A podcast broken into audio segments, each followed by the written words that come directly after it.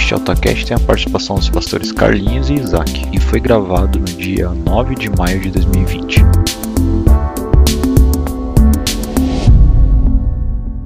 E hoje nós vamos continuar o nosso estudo nos profetas menores.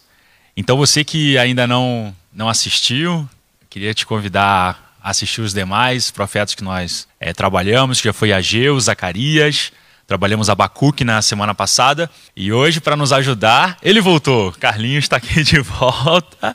E... e daí vai ser bom, porque agora todas as perguntas difíceis eu vou fazer para ele. E eu queria então que você abrisse a sua Bíblia em Joel 2. E eu quero ler uma passagem muito conhecida de Joel, Joel 2, 28 e 29. E o texto diz assim: E depois disso derramarei do meu espírito sobre todos os povos. Os seus filhos e as suas filhas profetizarão, os velhos terão sonhos, os jovens terão visões. Até sobre os servos e as servas derramarei do meu espírito naqueles dias. Obrigado, Senhor, pela tua palavra. Fala aos nossos corações.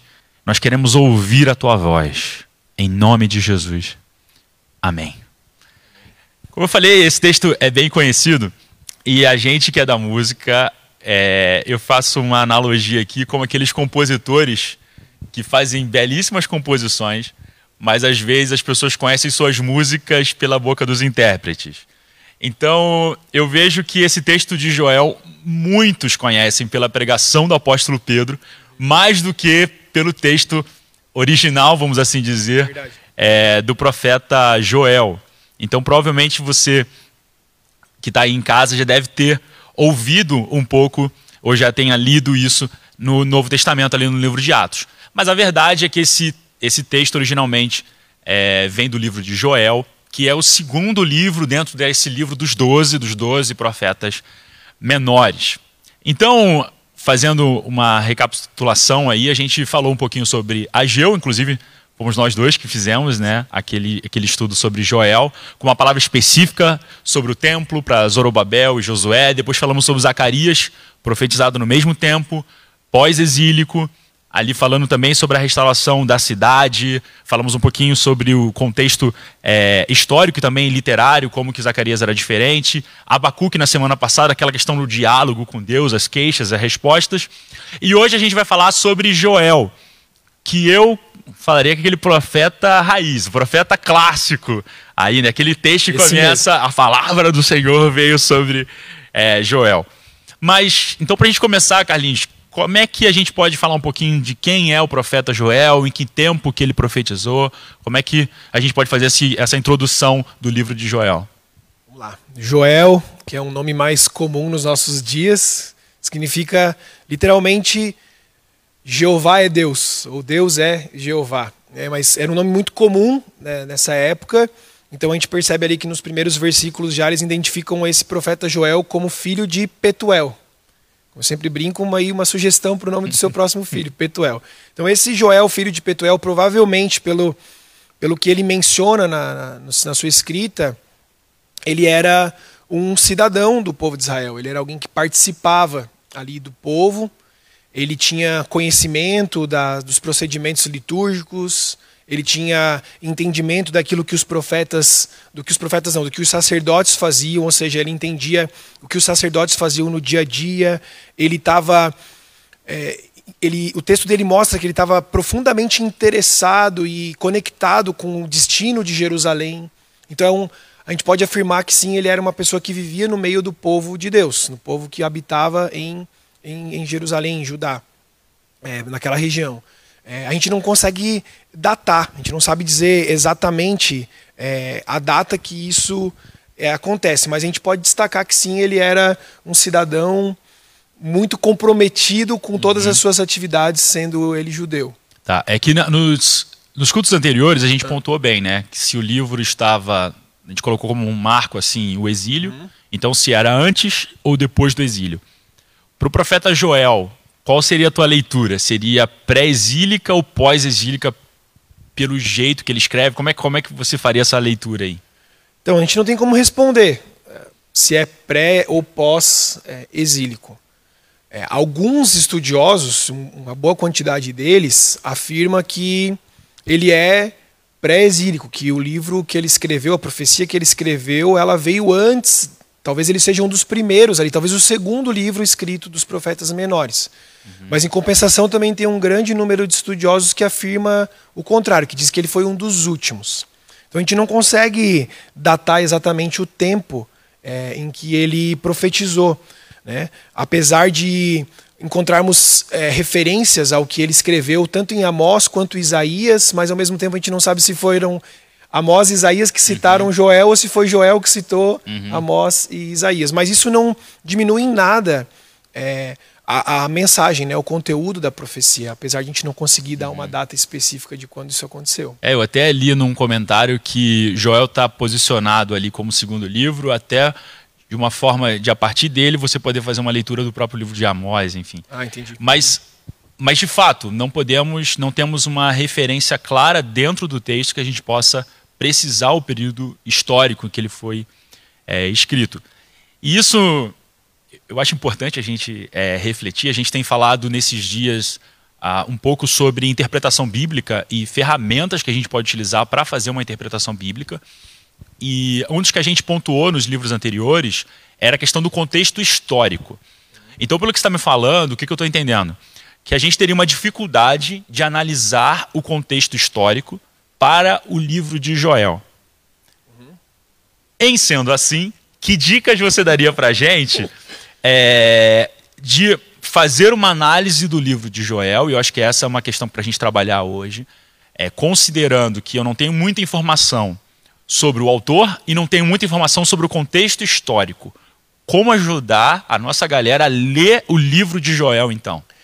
Então, a gente não tem um contexto histórico, por conta da dificuldade de datar é, momento que ele foi escrito, mas a gente tem um, um contexto cultural.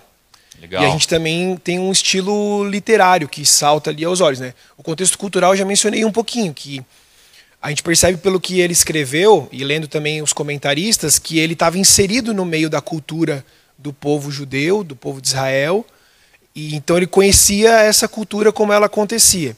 E se a gente olha para o estilo literário, até é engraçado, porque nos primeiros versículos a impressão que dá é que ele está falando, dando uma aula de biologia ali, falando de gafanhoto, que ele fala do gafanhoto cortador, do gafanhoto devorador, não sei.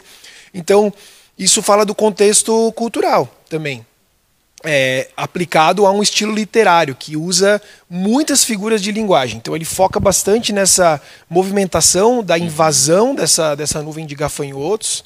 Então ele fala sobre o cenário, de como o cenário era antes da, da invasão e como ele fica depois. E ele dá muita ênfase, né? Ele, ele menciona os dentes, né? Ele diz que os dentes dos gafanhotos são como dentes de leões e tal, por causa do poder devorador ali, né? ele menciona também o som. Ele traz essa sensação de que o som da movimentação dos gafanhotos é como se fosse som de carros de guerra. E é bem, é bem legal que um, um dos comentários que chama a Bíblia do Intérprete, eles conversaram com um especialista em gafanhotos para saber se o que Joel estava escrevendo sobre os gafanhotos fazia sentido. Uhum. E eu até trouxe aqui a, a citação, porque ele diz o seguinte: ó, a descrição de Joel sobre a invasão de gafanhotos nunca foi superado em sua dramática exatidão de pormenores. Então ele, ele constata que a descrição de como aconteceu essa invasão, ela realmente é verdadeira. Né? Uhum. Então a gente consegue ter um contexto cultural muito forte e também a gente percebe o estilo de, de, de literatura de Joel e isso já traz embasamento suficiente para a gente poder fazer a interpretação do livro. Legal. Então, para a gente colocar aí, teorizando o que a gente está falando. Então, um método é o contexto histórico, que nesse caso a gente não vai conseguir aplicar diretamente, mas a gente poderia utilizar as ferramentas de contexto cultural, uma linguagem até mais é, rural e, e, também a questão do contexto econômico do que eles estavam vivendo. Obviamente, o João não vai falar de bolsa de valores, porque não, não faz parte do seu contexto é, cultural, e as figuras de linguagem que ele vai é. aplicando ao longo do livro. Uma aplicação simples hoje para a gente falar de gafanhoto não faz o menor sentido, porque já uhum. existe detetização e tal, inseticida, uhum. essas coisas. Mas a gente pode falar do contexto é, viral aí, né, da pandemia uhum. e tal. É uma realidade dos dias de hoje. Aí tu fez até uma menção de um livro, né, que foi lançado pelo John Piper em tempo recorde, que é Cristo e o Coronavírus. E é, é bem aplicado à data, à data que nós estamos vivendo hoje. Então, Sim. talvez se nós fôssemos fazer um título livre aí para o livro de Joel, seria Deus e os gafanhotos. E os gafanhotos. É uma, uma analogia, para poder entender o contexto histórico, não, o contexto cultural. Né, cultural. Né, é, eu achei muito legal, é, eu li o livro do, do John Piper, é, como ele ele marca o momento que ele está vivendo, né, que é o momento que nós estamos vivendo, mas ele já se projeta para o futuro. Então ele fala assim: olha, eu estou escrevendo nesse momento, em 2020, a gente está vivendo um período de pandemia, e começa a descrever, e ainda joga para o leitor algo muito interessante, que é você que está lendo mais para frente, provavelmente você sabe melhor o desfecho da história do que eu que estou escrevendo nesse período.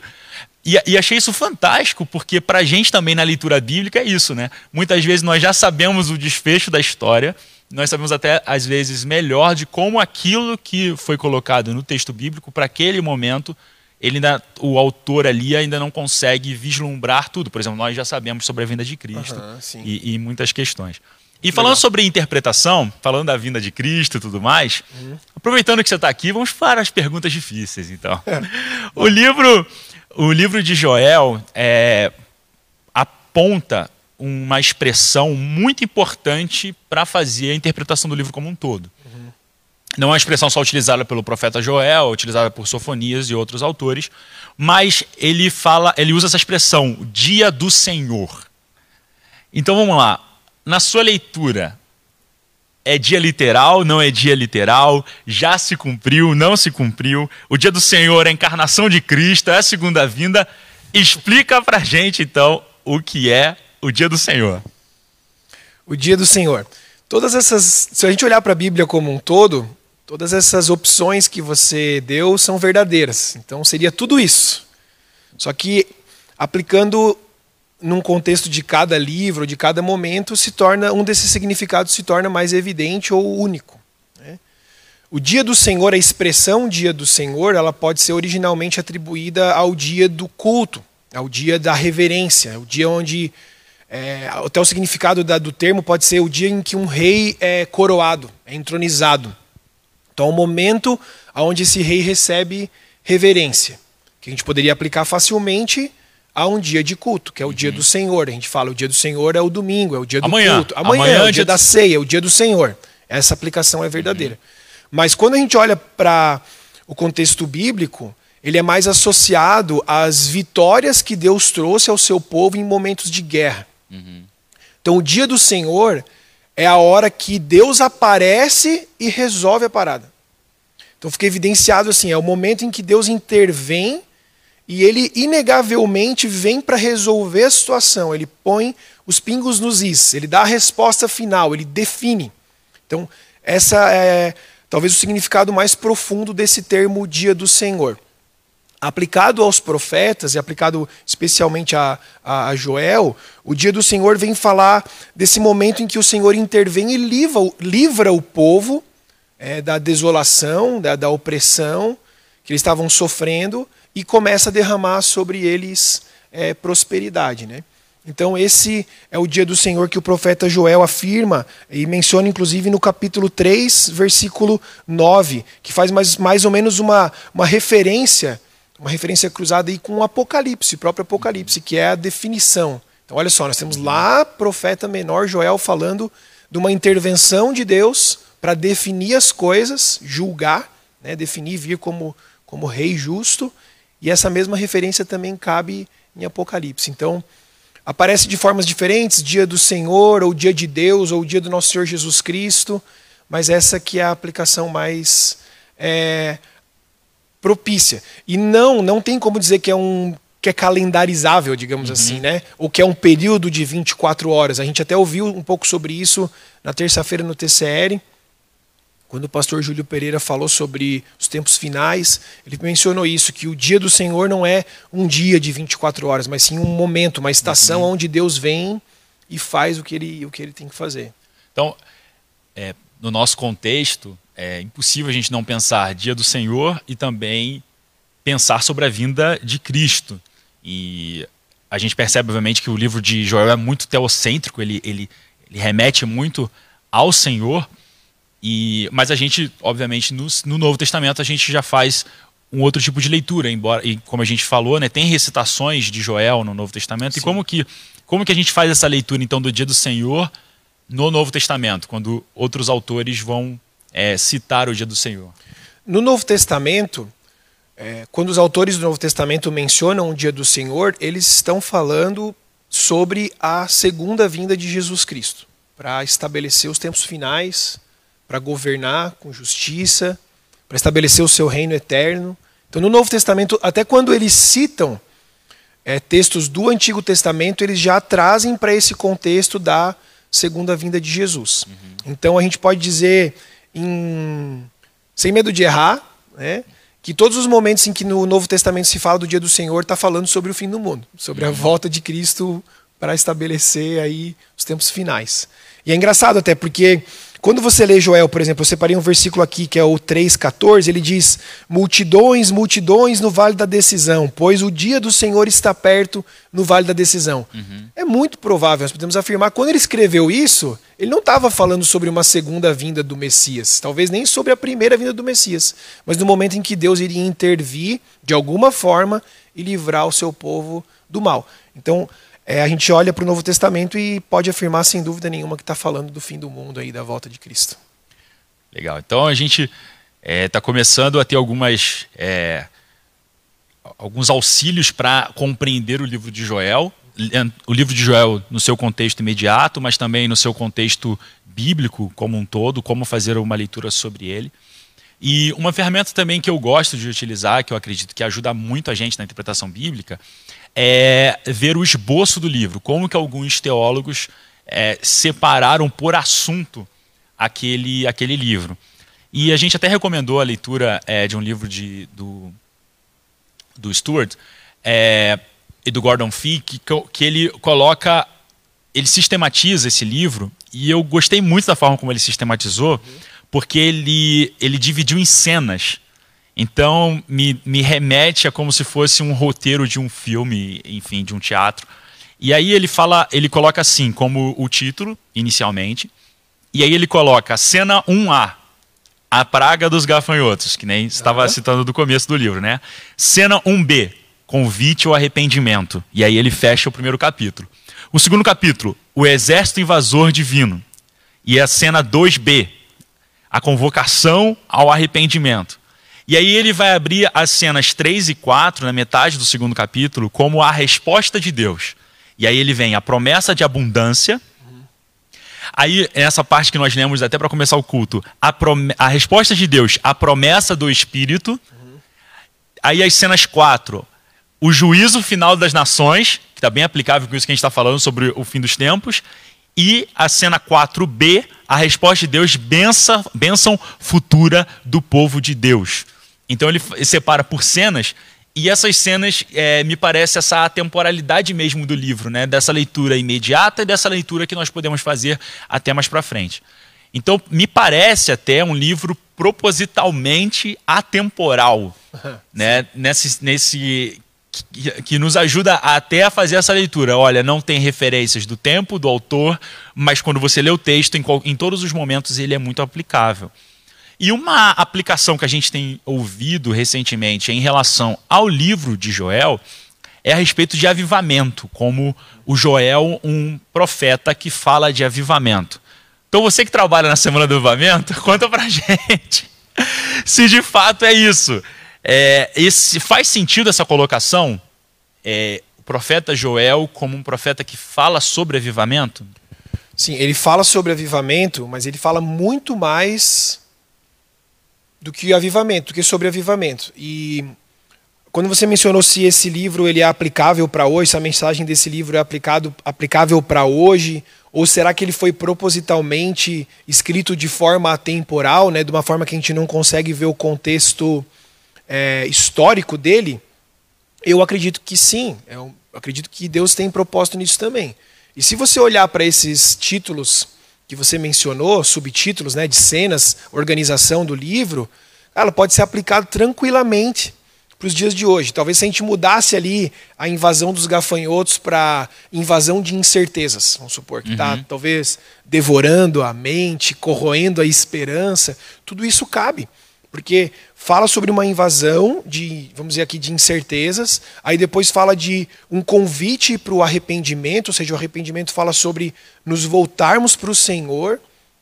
Aí depois vem uma promessa de prosperidade por parte de Deus, aí depois uma promessa de avivamento, de derramamento do Espírito, como consequência de salvação, como consequência de estarmos voltados para o Senhor.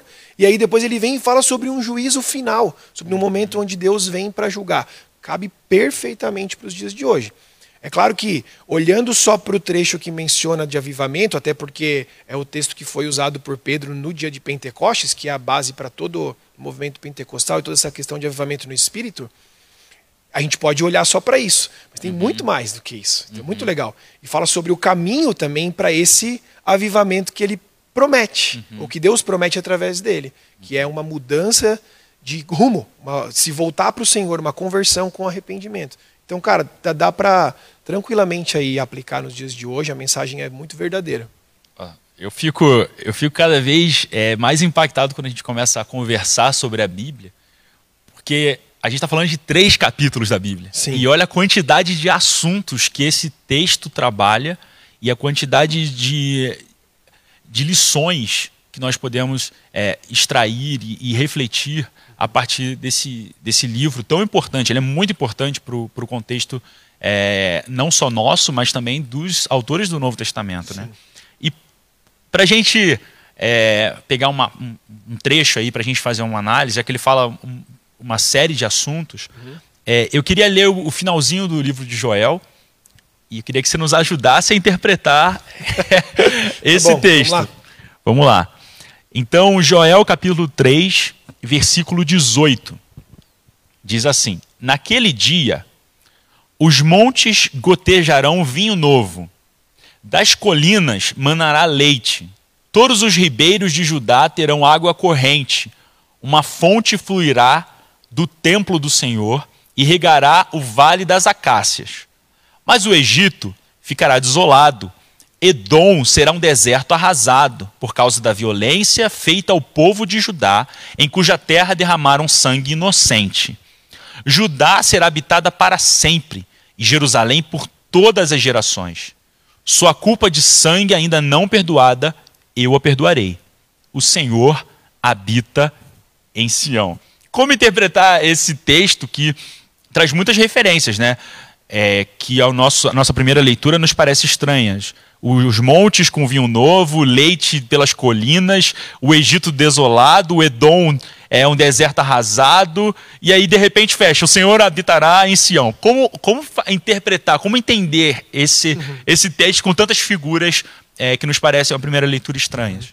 É, se a gente ficar prestando atenção nesses termos. É Vale das Acácias, Judá, Jerusalém, Edom, é, fica um pouco complicado, mas se a gente entender o significado que está por trás de cada uma dessas referências, faz um pouco mais de sentido. Então vamos lá. Quando ele fala sobre vinho, gotejarão vinho, manará leite, vinho ele está falando sobre um momento de alegria, de muita alegria.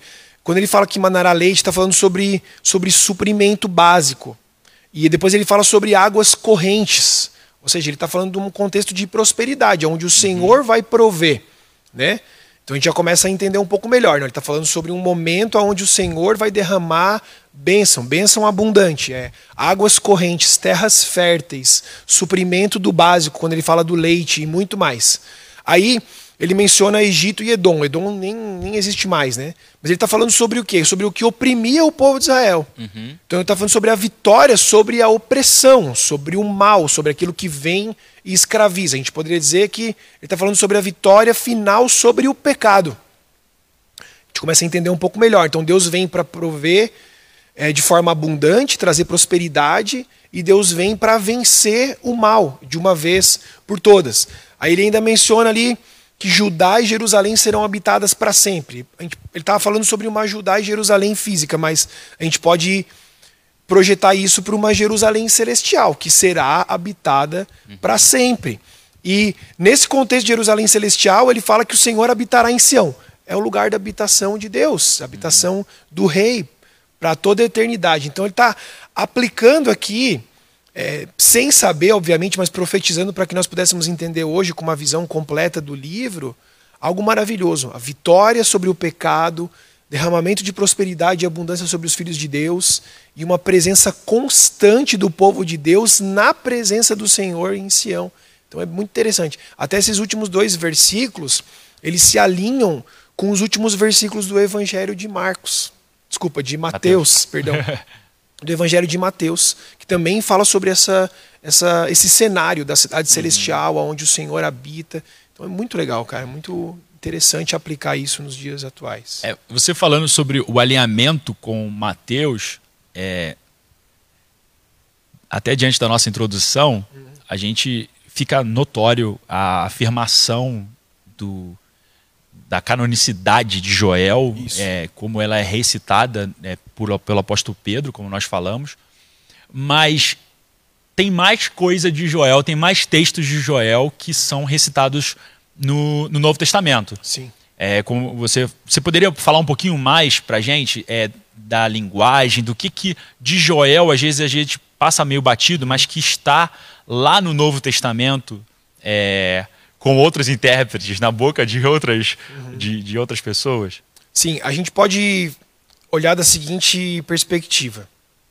Quando a gente fala sobre cultura, o vocabulário fala muito do que essa cultura, de como essa cultura foi estabelecida, ou de como ela caminha.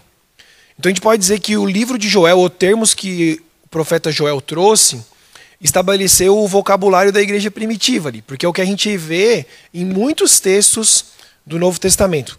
Por exemplo, toque da trombeta, que aparece, anunciando, né? Toque da trombeta para anunciar o dia do Senhor. Isso se repete várias vezes no Novo Testamento por exemplo, em 1 Coríntios, 1 Tessalonicenses, Apocalipse. Uhum. Também o, o, usar o termo perto está o Senhor, né, para a iminência do dia do Senhor. Também aparece várias vezes. Que é algo que, se você tirar do contexto cristão ali primitivo, não faz o menor sentido. Uhum. Mas provavelmente eram formas usadas, ou que ficaram registradas, inclusive, de expressar os últimos dias. Também ele cita lá no versículo 2 é, capítulo 2, versículo 26. Comereis abundantemente e vos fartareis. Isso se correlaciona diretamente com a multiplicação e a alimentação de multidões que aconteceu com Jesus. Ainda o julgamento dos gentios, que aparece lá em Mateus 25, é um termo que já aparece aqui em Joel. Ainda mais, agora esse é polêmico, o escurecimento do sol e das estrelas como sinais da vinda de Cristo, né? Quando aparece um, um eclipse aí, galera já vai questionar se é isso que está acontecendo. Esse termo aparece primeiramente em Joel e é repetido em Lucas, em Apocalipse. Estremecimento da terra, da mesma forma, estremecimento da terra e céu. Aparece em Joel 3, 13, 16, desculpa, e depois lá em Hebreus. Ainda lançai a foice, porque está madura a seara. Tem se falado muito sobre esse texto. Uhum. Primeira referência dele é em Joel, e depois aparece lá em Marcos capítulo 4, versículo 29.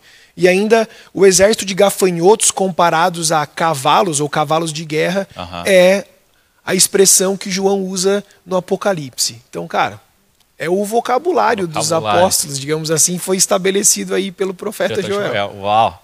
Isso é muito legal. Eu li é, nesse livro do Gordon Fee e ele comenta o seguinte: que os capítulos 2 e 3 de Joel desempenharam um papel significativo na formação da linguagem pela qual a igreja primitiva expressava suas convicções acerca do que Cristo havia feito e ainda faria.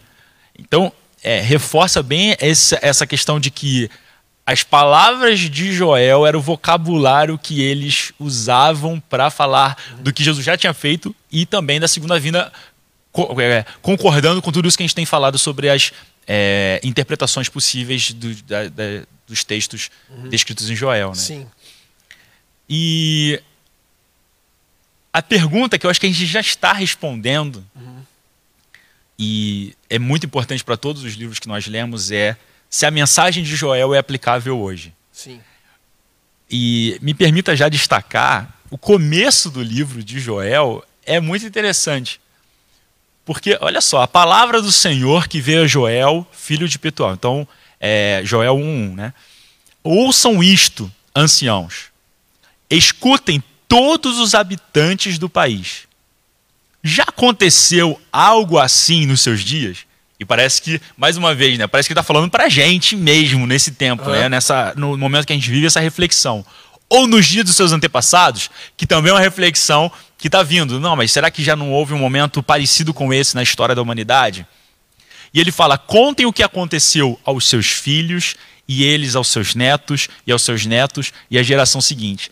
Então, me parece a introdução do livro essa própria temporalidade já no começo do que Deus quer falar através desse livro. Né? Em todos os tempos vocês vão relembrar sobre aquilo que eu estou falando através do profeta, do profeta Joel. Ele, ele traz esse, esse convite, né? ele fala, olha, essa mensagem que Deus está entregando, ela é perpétua.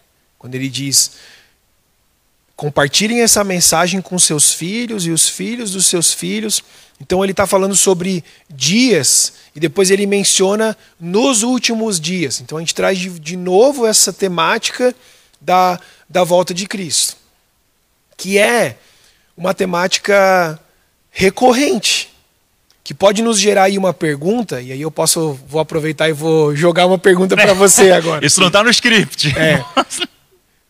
Por que será que todos os livros que a gente vem lendo, eles ficam falando sobre isso e apontando para a volta do Senhor? E quando a gente lê os escritos apostólicos aí do Novo Testamento, eles escrevem sempre com esse senso de que são os últimos dias. Inclusive a, a profecia de Joel é usada dessa forma. Quando Pedro se levanta lá, ele diz, ele cita nos últimos dias, de acordo uhum. com o uhum. profeta Joel que será que isso acontece? Né? Eu quero trazer essa, essa reflexão aí. Não sei se ia perguntar exatamente sobre isso, mas trazer essa reflexão. Por que, que tem essa ideia de que sempre estão vivendo os últimos dias? Uhum. Acho que é, faz sentido é, isso. É, eu, eu acho que faz muito sentido. E quando a gente faz uma leitura honesta, assim, e vai lendo as escrituras, a gente percebe nas expectativas dos discípulos, dos apóstolos, da igreja primitiva, de que Jesus voltaria muito próximo do tempo deles. Isso, a hora que a gente vai vendo ao longo da história, em vários momentos é, históricos da igreja, principalmente de aflições, é, de momentos de incerteza, levanta-se essa, essa temática. Uhum. Jesus está voltando. Uhum. Né? E eu até acredito que seja um, um ponto muito importante do, do momento que estamos vivendo, é a gente olhar para o tempo de agora, que talvez nós estávamos vivendo um tempo muito confortável, aumento de expectativa de vida, uma série de questões para refletir. Jesus está voltando. Uhum. Que talvez fosse um tema que tivesse um pouco fora do nosso contexto de pregações, de reflexões, de leitura em relação a isso. E a questão do último dia também é que nem a fila, né? De modo geral, né? Uhum. É, você está numa fila e alguém chega. É, quem é o último? O último agora é você que chegou né? É. Quem entrou na fila agora que será o último. Uhum. Então, talvez essa, as gerações que vão chegando vão, pens, vão fazendo essa reflexão. Será que eu sou a última geração? E a gente já, já, ouve isso recorrentemente. Nós somos a última geração, mas já teve geração anterior à nossa que também falou isso. Uhum. Por, por, essa, por essa reflexão de será que nós somos os últimos? O que é muito positivo se a gente for pensar é como viver os últimos dias. Né? É, tem vários filmes que a gente assiste, às vezes, é, que fazem essa, essa interpretação lúdica de pessoas que estão vivendo os seus últimos dias. Como que elas agem em relação à sua família, como é que elas agem em relação aos bens materiais, como que elas vão agindo quando ela sabe que tem poucos dias de vida, como que se reflete em relação a isso. Então, pensar de ser uma geração como a última geração traz esse aspecto muito positivo também de como que eu vou agir sendo que Jesus está chegando? Será que vai haver amanhã? Uhum. É. Eu já vi muitas pessoas comentando: ah, mas estão sempre falando que essa é a geração que vai fazer tal coisa, que essa é a geração dos últimos dias. Mas eu acho que quando a gente olha dessa perspectiva, isso faz muito sentido. Porque se eu simplesmente acreditasse que os apóstolos erraram em dizer que Jesus estava para voltar, então eu vou acabar tirando toda a significância da profecia da volta de Jesus. E quando a gente olha da perspectiva de que o dia do Senhor não é um dia de 24 horas, mas sim um período, e que tem a ver também com aquilo que o Senhor já fez na eternidade, as coisas mudam de figura. Então, se eu olho para a minha própria existência, entendendo que esse dia pode ser o último dia, no sentido é o último momento, cara, com certeza minhas prioridades vão mudar. Tem uma música do Resgate que eu gosto bastante.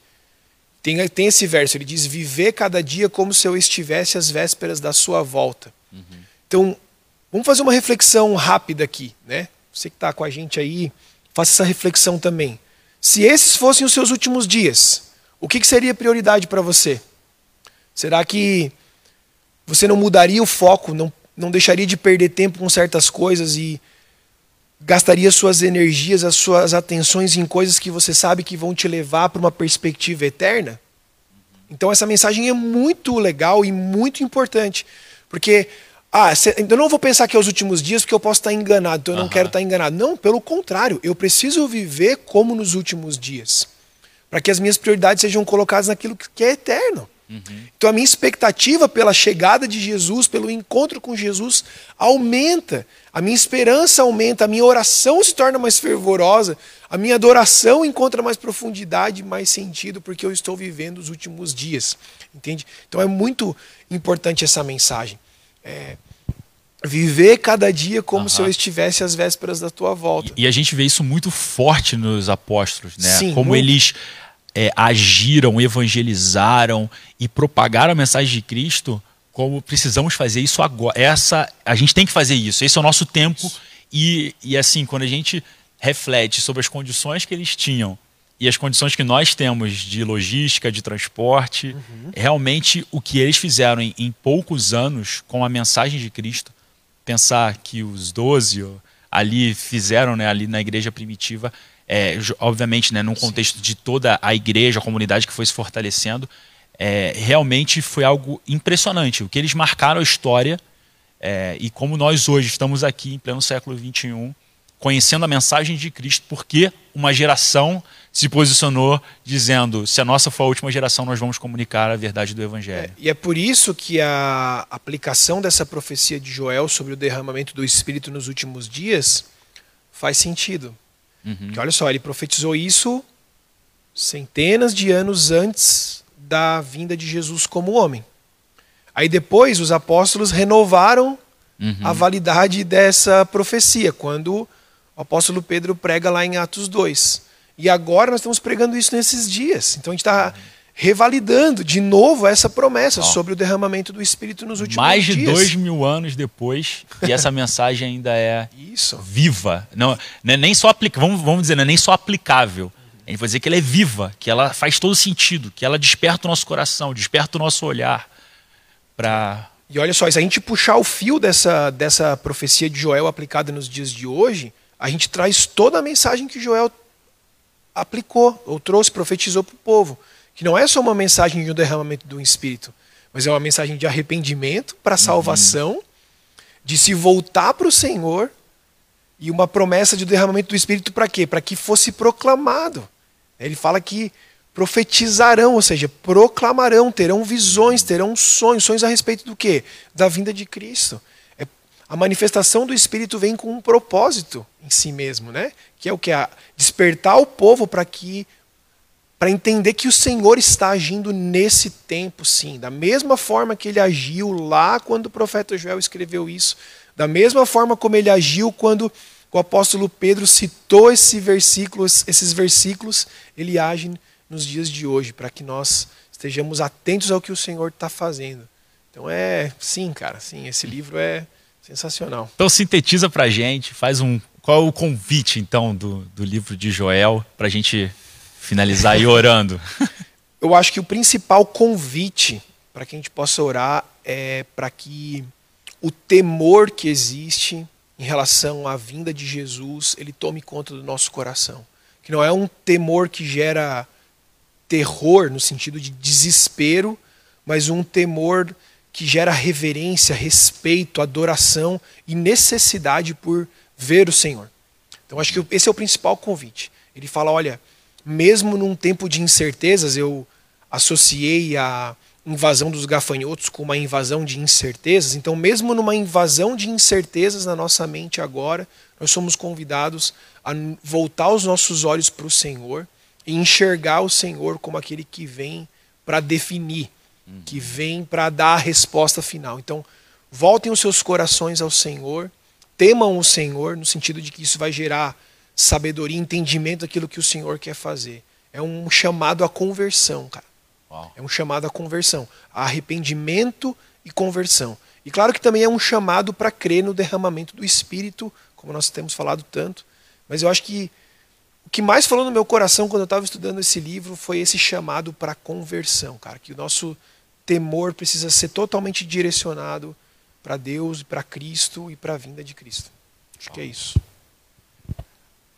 Então a gente pode é, finalizar é, com esse convite a quem está nos assistindo Isso. hoje. Acho que esse primeiro convite é, é importante, essa reflexão. Como está o nosso coração em relação a Cristo, a segunda vinda dele? Então você que está aí assistindo a gente, queria te convidar a fechar seus olhos, a se conectar um, um pouquinho mais, não sei como que está aí a situação na tua casa, mas pensar sobre isso, sobre como está o nosso coração, como está a nossa expectativa em relação a Cristo. E talvez nesse momento aí de tantas incertezas, uma incerteza que tenha vindo ao teu coração seja até, será que eu sou salvo? Será que eu entreguei minha vida para Cristo? Será que como é que tá anda, como é que anda a minha vida depois de tantas coisas que eu fiz? Ou aqueles que nunca fizeram uma oração de entrega, então eu quero fazer esse convite para você nessa manhã, ou o horário que você estiver assistindo, a colocar a mão sobre o teu coração e falar: Cristo, eu quero, Jesus, eu quero. Eu quero estar contigo e eu quero aguardar a tua volta. Eu comprometo a minha vida ao Senhor. Que essa seja a nossa oração nesse dia, de abrir os nossos olhos e voltarmos para Deus. Sim, Jesus. Deus, eu quero abençoar aqueles que estão conosco nesse dia e que essa palavra de Joel, que ela realmente desperte o nosso coração e o nosso olhar para o Senhor. Sim, Jesus. Deus, que aqueles que, porventura, ao longo dos anos, se afastaram do Senhor, que hoje seja um dia de reconciliação. Sim. Aqueles que talvez nunca fizeram essa oração, mas que hoje possam fazer uma oração de dedicação da sua vida, de se comprometer com o Senhor e com o Evangelho. Que hoje seja um dia de salvação, Sim, seja um dia de resgate da nossa vida, dos nossos olhos para o Senhor. Sim. Que os nossos olhos estejam voltados e esperançosos, aguardando com expectativa a volta do Senhor. Que essa seja uma oração, um clamor. Em nome de Jesus. Em nome de Jesus. Em nome de Jesus. Amém. E aí, Carlinhos, você quer fazer mais uma oração? Quer falar sobre avivamento? Na hora da oração, eu estava lembrando que tem um momento em que Joel ele faz uma convocação, né? Ele fala assim: chamem os sacerdotes, chamem todos aqueles, convoquem um jejum, convoquem um- uma, uma reunião solene. Né? E eu acho que nós estamos vivendo isso esses dias. Semana passada a gente teve aqui o dia do jejum global. Então, as pessoas estão se voltando para Deus de uma forma profunda. Então, eu tenho uma expectativa muito grande. Então, eu só queria orar em direção disso, tá? Senhor, nós ainda oramos e pedimos para que o Senhor continue falando com o teu povo, Pai. Essa, essa palavra de Joel fala sobre uma convocação, convo- convocando um jejum santo, convocando uma assembleia solene diante do Senhor. Pai, que nossos corações se tornem cada vez mais sedentos por aquilo que o Senhor quer fazer. Eu oro, Deus, pela igreja, pela igreja de Cristo no Brasil, no mundo. Pai, que nós possamos entender a urgência dessa mensagem e que possamos, Deus, usar tudo aquilo que o Senhor nos deu como recursos, recursos espirituais, para proclamar, Senhor, a verdade sobre Cristo e a verdade sobre a volta de Cristo. É o que eu oro nesse momento aqui também, Pai, no nome santo de Jesus. Amém. Amém.